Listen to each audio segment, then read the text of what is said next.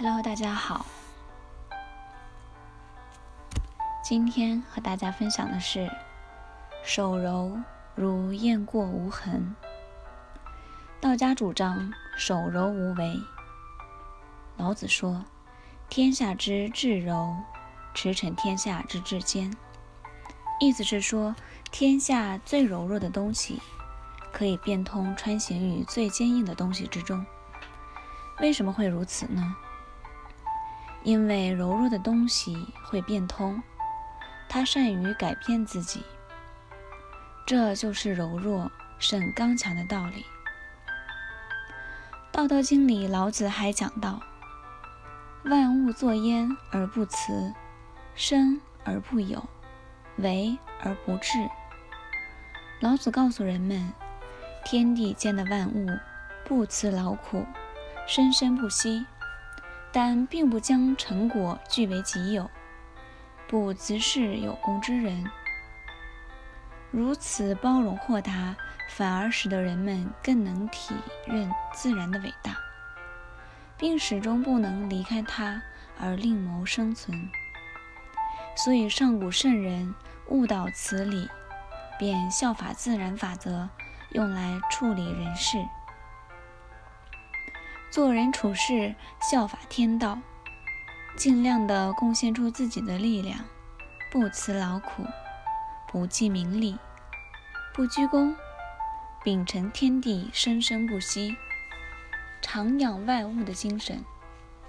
只有师出，而没有丝毫占为己有的倾向，更没有要求回报。人们如能效法天地而做人处事。才是最高的道德风范，而计较名利得失、怨天尤人，便是与天道自然的精神相违背。所谓处无为之事，说的就是为而无为。人们如能效法天地而做人处事，才是最高的道德风范，而计较名利得失、怨天尤人。便是与天道自然的精神相违背。所谓处无为之事，说的就是为而无为这样的原则。一切作为，应如行云流水，意所当为，理所应为，做应当做的事。做过了，如雁过长空，不为丝毫痕迹，没有仙界在心。关于有为与无为，我们从老子那段尺与蛇的故事里能够了解到更多。商容吉据说是纣王时的大夫，因屡次直诫荒淫无道的纣王，结果遭到贬谪。后来纣王剖比干，求继子，逐微子，商容吉感到心寒，便躲进深山之中。避世隐居，不问世事。武王灭亡商朝后，天下大定。周氏表彰商容吉履礼，想招他入出山。商容吉婉言谢绝。他一世独立，静心养性，修得一幅道骨仙颜。虽然年岁已过数百，仍然精神焕发，面色如同。到了春秋末年，老子降世，商容吉知道他不是平凡人物，便收他为弟子，传授他天地玄机、处世妙道。所以老子后来成为一代圣人。有一次，商容吉得了重病，自知将不久于人世，老子匆匆赶来问候老师。他先询问了老师的病情，然后对老师说：“先生的病确实很重了，有什么教导要嘱咐弟子的吗？”商容吉说：“乘车经过故乡的时候要下车，你知道这是为什么吗？”老子说：“过故乡而下车，大概是要表示不忘故乡吧。”商容吉说：“对了。”那么经过高大的古树的时候，要快速的走过，你知道这是为什么吗？老子说，经过高大的古树要快速的走过，这大概是说要尊重德高望重的长者吧。商容即说：“是啊。”然后张开嘴给老子看，说：“我的舌头在吗？”老子说：“在。”商容基又说：“我的牙齿还在吗？”老子说：“不在了。”商荣基说：“你知道这是什么道理吗？”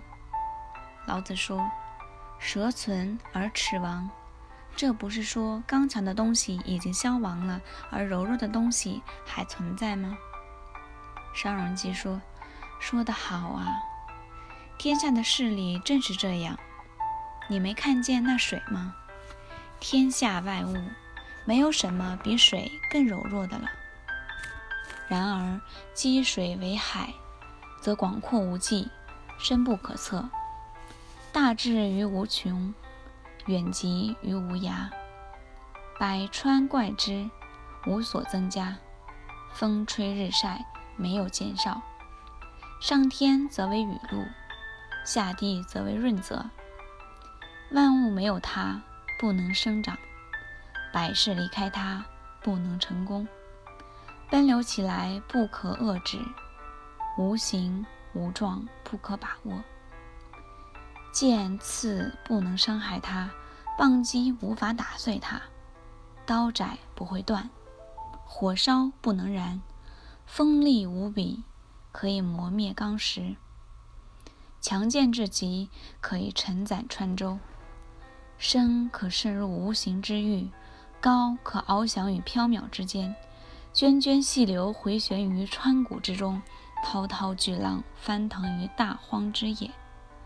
水为什么能够具有如此大的威力？因为它柔软润滑，所以能够出于无有，入于无间，攻坚克强，无可匹敌。弱而胜强，柔而克刚。世上没人不知，然而无人能行。你明白了吗？老子说：“先生说的太好了。”天下之至柔，驰骋天下之至坚，确实是万事不易的定理。人活着的时候，身体柔软脆弱，死后尸体就变得僵硬坚挺。草木活着的时候又柔又软，一死就变得枯槁坚硬。所以，刚强的东西是走向死亡的东西。柔弱的东西是生机勃勃的东西。军队太强大，容易被消灭；树木太坚硬，容易被吹折。两国相争，弱国胜；两仇争利，柔者得。皮革太坚固，容易破裂；牙齿比舌头硬，所以先消亡。坚强的东西能胜不如自己的东西，柔弱的东西则克超过自己的东西。所以，强大的东西处于劣势，柔弱的东西居于上风。积弱可以为强，积柔也就变成刚。遇刚必柔守之，遇强必弱保之。商容吉面露欣慰的笑容，说。你已经得到大道了，天下之理都已被你说尽了，我还有什么需要留给你的呢？满齿不存，舌头犹在，无为而作，才能完成应当所为之事。所以，有时不必偏执地追求有为和大用。历史上像老子一样懂得柔弱清静的人也不少。比如清朝的曾国藩，在为官方面，便是一生恪守清静无为的思想。表面上看似柔弱，无所作为，却能悠游自适，成就大业。就是因为他谙熟了老庄柔弱胜刚强的处世之道。这正如许多世间之法则，不要走向极端，因为那更容易灭亡。而做人善于走在两个极端之间，守柔无为，能如雁过长空，不存仙界，这才是智慧。只有这样，才能使自己更长久的生存下去，并开创出一番事业。好的，今天的分享到这里就结束了，谢谢大家。